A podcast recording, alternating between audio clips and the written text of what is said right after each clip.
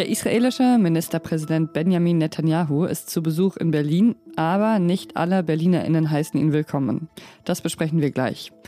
Und ChatGPT gibt es jetzt in einer neuen Version, was die kann und was nicht. Darum geht es gleich bei Was jetzt, dem Nachrichtenpodcast von Zeit Online. Was wir können und was nicht, das können Sie gleich hier überprüfen. Ich bin Pia Rauschenberger und jetzt kommen erstmal die Nachrichten. Ich bin Anne Schwed, guten Morgen. Die unter Druck stehende Credit Suisse nimmt die Hilfe der Schweizer Nationalbank in Anspruch. Wie die Bank ankündigte, geht es um bis zu 50 Milliarden Franken. Damit solle die Liquidität der Bank präventiv gestärkt werden. Der Aktienkurs der Credit Suisse war zuvor um bis zu 30 Prozent gefallen, nachdem ein saudischer Großaktionär gesagt hatte, er würde der Bank kein weiteres Geld zur Verfügung stellen. Daraufhin hatte die Schweizer Nationalbank zugesichert, die Credit Suisse im Notfall zu unterstützen. Die Credit Suisse ist damit die erste systemrelevante Bank seit der Finanzkrise, die eine solche Rettungsmaßnahme in Anspruch nimmt. In Frankreich wird für heute eine Abstimmung über die umstrittene Rentenreform in beiden Kammern des Parlaments erwartet. Gestern einigte sich ein Vermittlungsausschuss auf einen Kompromiss. Allerdings ist weiterhin unklar, ob in der Nationalversammlung eine Mehrheit zustande kommt. Die Reform ist ein zentrales Vorhaben von Präsident Emmanuel Macron. Sie sieht unter anderem vor, das Renteneintrittsalter von 62 auf 64 Jahre anzuheben. In den vergangenen Wochen gingen in Frankreich Hunderttausende Menschen gegen die Pläne auf die Straße. Redaktionsschluss für diesen Podcast ist 5 Uhr.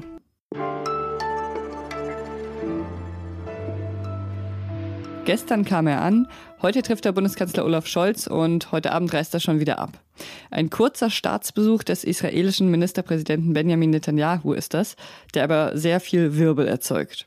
In einem Brief an den Botschafter Deutschlands in Tel Aviv hatten 1000 israelische Künstlerinnen, Schriftstellerinnen und Akademikerinnen die Regierung aufgefordert, die angesetzten Besuche Netanyahus in Berlin und in London wieder abzusagen.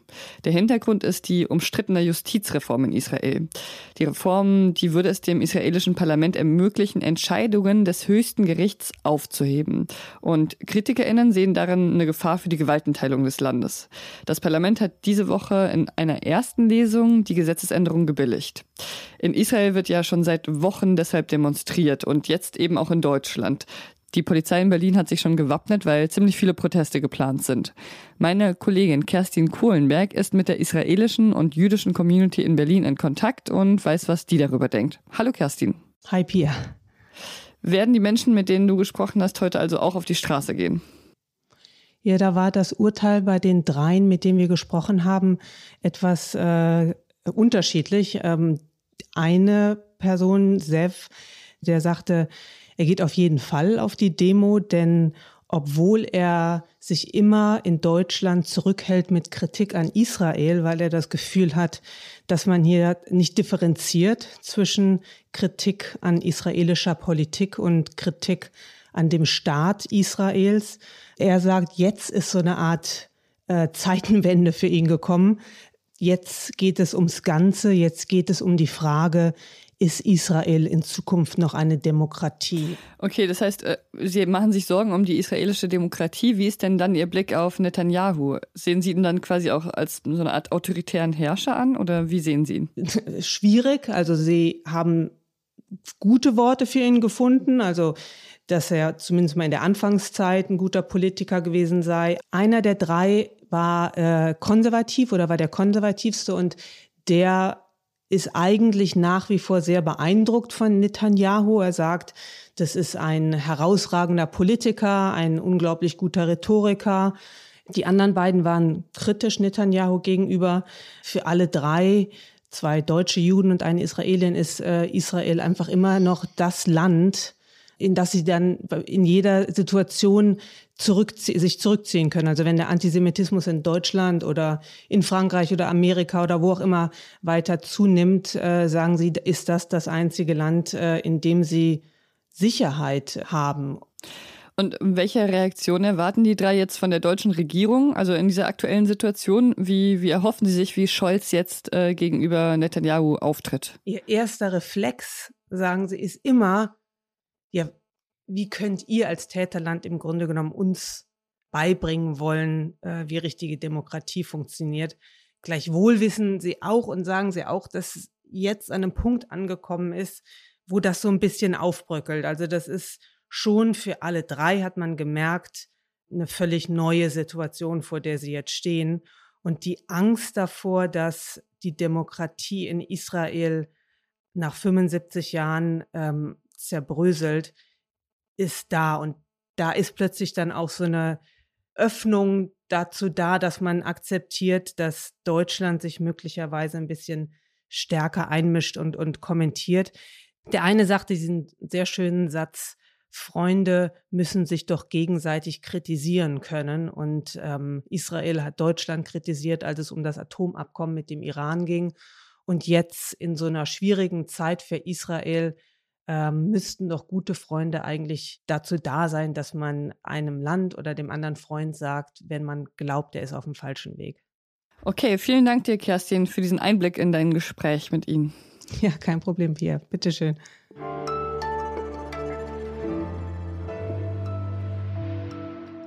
Und sonst so? In einem Teich, gleich neben einem Friedhof in Iowa in den USA, lebten zwei Gänse, Blossom und Bud.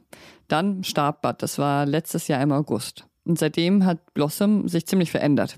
Das haben die MitarbeiterInnen des Friedhofs bemerkt, dass äh, Blossom zum Beispiel viel Zeit in der Nähe des Empfangsbüros auf einmal verbracht hat und dort ihr Spiegelbild in den Glasfenstern betrachtet hat. Oder manchmal hat sich äh, Blossom sogar in den Grabsteinen angeschaut, wenn die so dunkel und glatt poliert waren, dass man sich darin spiegeln konnte. Offenbar brauchte Blossom also ein Gegenüber, ihr fehlte Gesellschaft. Und dem hat sich dann eine der Mitarbeiterinnen des Friedhofs angenommen, Dory Temmen. Und die hat gemacht, was Menschen in solchen Situationen eben machen. Sie hat eine Kontaktanzeige geschrieben. Und die klang so. Jugendliche, abenteuerlustige und lebhafte Hausgans sucht Lebenspartner für Kameradschaft und gelegentliche Spielereien. Und hier betritt dann Frankie die Bühne, eine andere einsame Gans, die gar nicht so weit von Blossom entfernt wohnt. Die Pflegeeltern von Frankie haben dann zusammen mit Dory Tammen einen quasi Valentinstag zwischen den Gänsen vereinbart. Die haben sich kennengelernt, mochten sich sofort und seitdem verbringen die zwei all ihre Zeit zusammen, wackeln über den Friedhof und ernehmen ein Bad im See.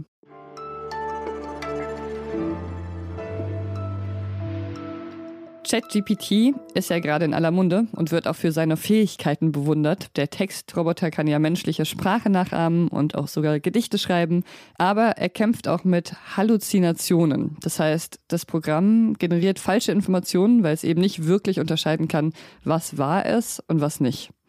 Und das ist halt auch nur einer von mehreren Mängeln, die das Programm gerade noch hat.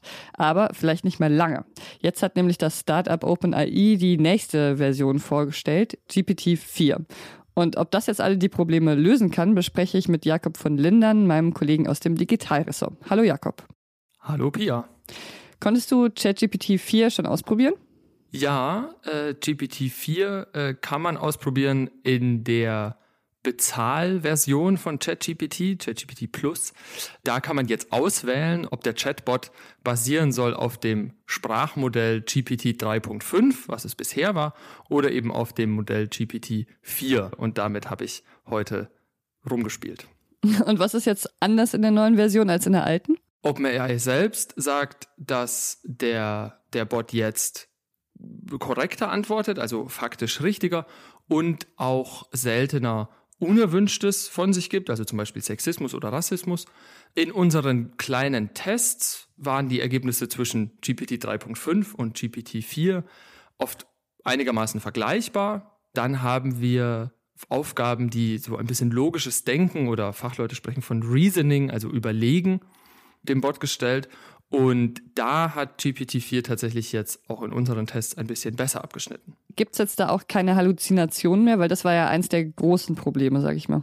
Grundsätzlich gibt es weiterhin das Risiko von Halluzinationen, also dass der Bot sich Fakten einfach ausdenkt.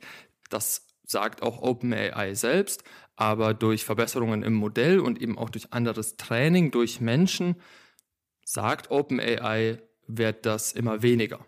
Würdest du jetzt so einschätzen, dass den EntwicklerInnen da jetzt ein großer Sprung geglückt ist oder ist es eher ein Minischritt, der einfach viel Aufmerksamkeit bekommt, weil wir gerade jede kleine Bewegung in diesem Feld so scharf beobachten? Sicher hat OpenAI es geschafft, sich an die Spitze eines Hypes zu setzen, indem es seine Technologie einfach mal allen zugänglich gemacht hat. Und es kann zum Beispiel auch was ganz Neues, nämlich auch Bilder verarbeiten. Das konnten wir noch nicht ausprobieren, das ist noch nicht öffentlich zugänglich. Das ist schon kein kleiner Schritt. Es ist aber jetzt auch keine Revolution, das ist jetzt nicht die Superintelligenz, die da vorgestellt wurde, sondern es ist eben die nächste Generation dieses Modells. Okay, also keine Superrevolution, aber ein kleiner Schritt immerhin. Danke dir für deine Einschätzung, Jakob. Sehr gerne. Das war's mit Was jetzt für heute Morgen. Und mich würde noch interessieren, wofür Sie ChatGPT schon genutzt haben. Zum Beispiel Bewerbungen, vielleicht Geburtstagsreden oder vielleicht sogar für eine ganze Hausarbeit. Vielleicht wollen Sie es uns ja verraten. Äh, wir sagen es auch nicht weiter. Was jetzt Zeit.de ist die E-Mail-Adresse dafür. Ich bin Pia Rauschenberger und ich hoffe, dass Sie noch einen schönen Tag haben. Machen Sie es gut. Und auf meine Frage hin, ob ihm manchmal die ganze Aufmerksamkeit zu viel werde, hat ChatGPT übrigens das gesagt. Als KI-Programm habe ich keine Emotionen, daher kann ich keine Aufmerksamkeit empfinden oder das Gefühl haben, dass mir die Aufmerksamkeit zu viel wird. Ich bin einfach ein Computerprogramm, das darauf ausgelegt ist, menschliche Anfragen zu beantworten und so gut wie möglich zu helfen.